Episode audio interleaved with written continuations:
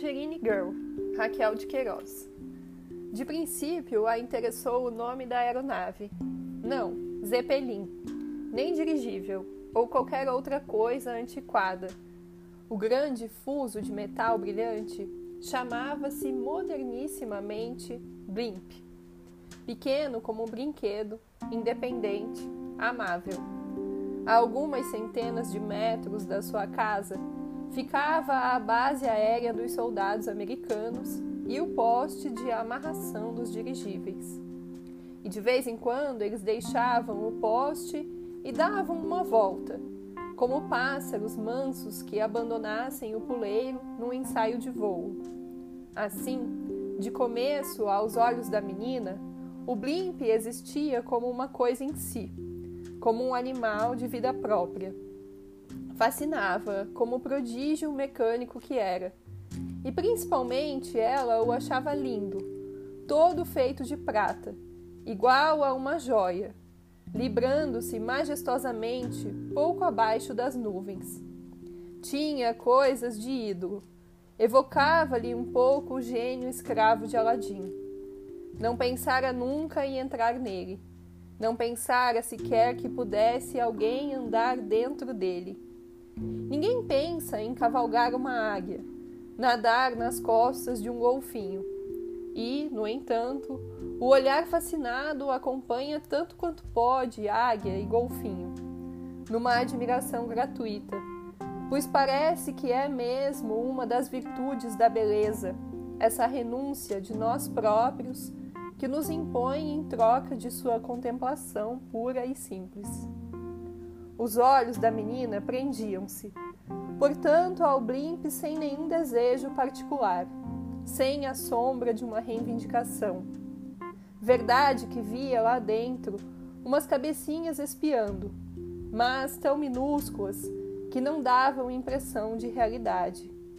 Faziam parte da pintura. Era um elemento decorativo, obrigatório como as grandes letras US Navy gravadas no bojo de prata.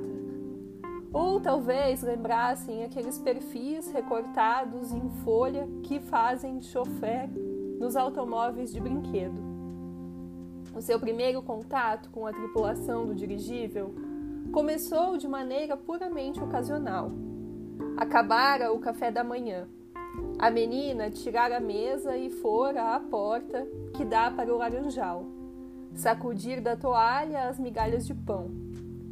Lá de cima, um tripulante avistou aquele pano branco tremulando entre as árvores espalhadas e a areia. E o seu coração solitário comoveu-se. Vivia naquela base como um frade no seu convento, sozinho entre soldados e exortações patrióticas. E ali estava, juntinho ao oitão da casa de telhado vermelho, sacudindo um pano entre a mancha verde das laranjeiras. Uma mocinha de cabelo ruivo. O marinheiro agitou-se todo com aquele adeus. Várias vezes já sobrevoara aquela casa. Vira gente embaixo entrando e saindo. E pensara quão distantes uns dos outros vivem os homens. Quão indiferentes passam entre si, cada um trancado na sua vida. Ele estava voando por cima das pessoas, vendo-as, espiando-as, e se algumas erguiam os olhos, nenhuma pensava no navegador que ia dentro. Queriam só ver a beleza prateada vogando pelo céu. Mas agora, aquela menina tinha para ele um pensamento. Agitava no ar um pano como uma bandeira. De certo era bonita, o sol lhe tirava fulgurações de fogo do cabelo, e a silhueta esguia se recortava claramente no fundo verde e areia. Seu coração atirou-se para a menina num grande impulso agradecido. Debruçou-se à janela, agitou os braços, gritou: Amigo, amigo! Embora soubesse que o vento, a distância, o ruído do motor não deixaram ouvir-se nada. Ficou incerto se ela lhe vira os gestos e quis lhe corresponder de modo mais tangível. Gostaria de lhe atirar uma flor, uma oferenda, mas que podia haver dentro de um dirigível da marinha que servisse para ser oferecido a uma pequena. O objeto mais delicado que encontrou foi uma grande caneca de louça branca, pesada como uma bala de canhão, na qual em breve lhe iriam servir o café. E foi aquela caneca que o navegante atirou. Atirou, não.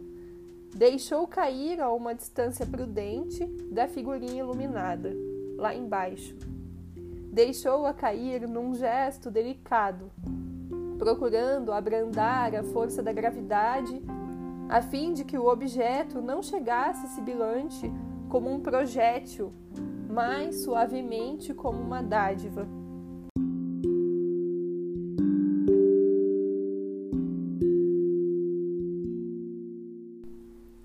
A menina que sacudia a toalha erguera realmente os olhos ao ouvir o motor do blimp.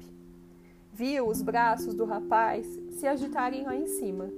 Depois viu aquela coisa branca fender o ar e cair na areia.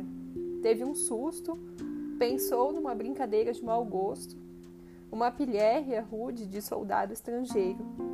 Mas quando viu a caneca branca pousada no chão, intacta, teve uma confusa intuição do impulso que a mandara apanhou-a. Leu gravadas no fundo as mesmas letras que havia no corpo do dirigível, US Navy. Enquanto isso, o blimp, em lugar de ir para longe, dava mais uma volta lenta sobre a casa e o pomar. Então a mocinha tornou a erguer os olhos e, deliberadamente, dessa vez, acenou com a toalha, sorrindo e agitando a cabeça. O blimp fez mais duas voltas e lentamente se afastou. E a menina teve a impressão de que ele levava saudades.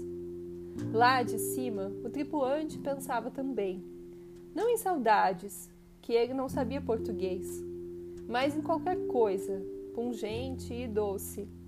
Porque apesar de não falar nossa língua, soldado americano também tem coração. Foi assim que se estabeleceu aquele rito matinal. Diariamente passava o blimp e diariamente a menina o esperava. Não mais levou a toalha branca. E às vezes nem sequer agitava os braços. Deixava-se estar imóvel, mancha clara na terra banhada de sol. Era uma espécie de namoro de gavião com gazela. Ele, fero soldado cortando os ares, ela, pequena, medrosa, lá embaixo, vendo-o passar com os olhos fascinados. Já agora, os presentes, trazidos de propósito da base, não eram mais a grosseira caneca improvisada.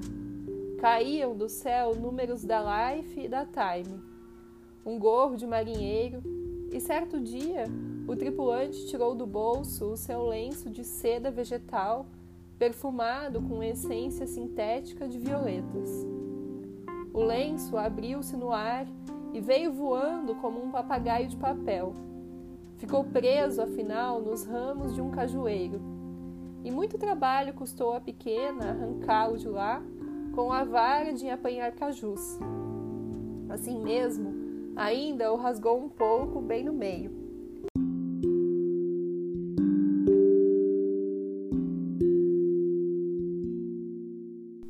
Mas de todos os presentes, o que mais lhe agradava ainda era o primeiro, a pesada caneca de pó de pedra. Pusera-a no seu quarto, em cima da banca de escrever. A princípio, cuidara em usá-la na mesa, às refeições, mas se arreceou da zombaria dos irmãos. Ficou guardando nela os lápis e canetas. Um dia teve ideia melhor e a caneca de louça passou a servir de vaso de flores. Um galho de manacá, um bogari, um jasmim do cabo, uma rosa menina. Pois no jardim rústico da casa de campo não havia rosas importantes nem flores caras. Pôs-se a estudar com mais afinco o seu livro de conversação inglesa. Quando ia ao cinema, prestava uma atenção intensa aos diálogos, a fim de lhes apanhar não só o sentido, mas a pronúncia. Emprestava ao seu marinheiro as figuras de todos os galãs que via na tela, e sucessivamente ele era Clark Gable, Robert Taylor ou Cary Grant. Ou era louro, feito um mocinho que morria numa batalha naval do Pacífico, cujo nome a fita não dava. Chegava até ser, às vezes, careteiro e risonho como Red Skelton, porque ele era um pouco míope, mal o vislumbrava e olhava-o no chão. Via um recorte de cabeça, uns braços se agitando, e conforme a direção dos raios de sol, parecia-lhe que ele tinha o cabelo louro ou escuro. Não lhe ocorria que não pudesse ser sempre o mesmo marinheiro. E, na verdade, os tripulantes se revezariam diariamente.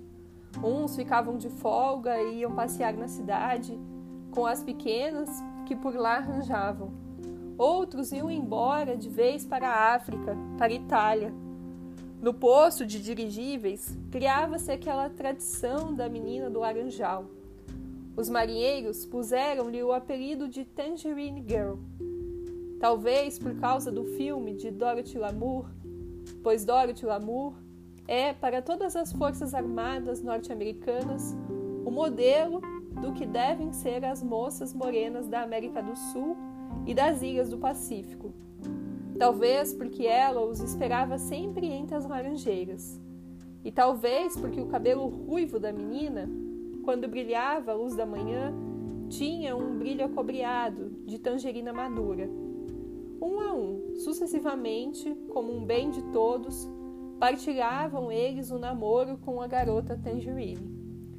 O piloto da aeronave dava voltas, obediente, voando mais baixo que lhe permitiam os regulamentos, enquanto o outro, da janelinha, olhava e dava adeus.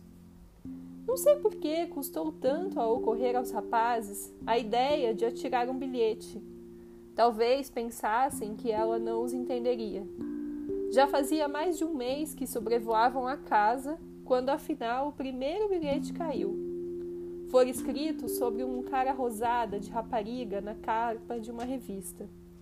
Laboriosamente em letras de imprensa, com os rudimentos de português que haviam aprendido da boca das pequenas na cidade. Dear Tangerine Girl, please, você vem hoje?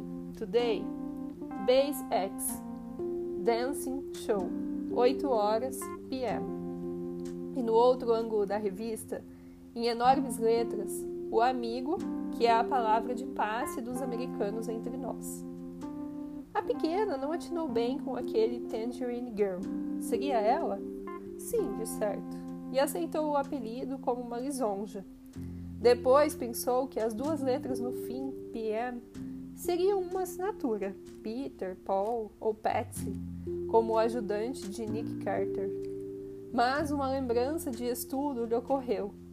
Consultou as páginas finais do dicionário, que tratavam de abreviaturas, e verificou, levemente decepcionada, que aquelas letras teriam a dizer a hora depois do meio-dia. Não pudera acenar uma resposta, porque só vira o bilhete ao abrir a revista, depois que o Blimp se afastou, e estimou que assim o fosse. Sentia-se tremendamente assustada e tímida ante aquela primeira aproximação com o seu aeronauta. Hoje veria se ele era alto e belo, louro ou moreno. Pensou em se esconder por trás das colunas do portão para o ver chegar e não lhe falar nada. Ou talvez tivesse coragem maior desse a ele a sua mão. Juntos caminhariam até a base. Depois dançariam um fox langoroso. Ele lhe faria ao ouvido declarações de amor em inglês, encostando a face queimada de sol ao seu cabelo. Não pensou se o pessoal da casa lhe deixaria aceitar o convite. Tudo se ia passando como um sonho, e como num sonho se resolveria sem lutas nem empecilhos.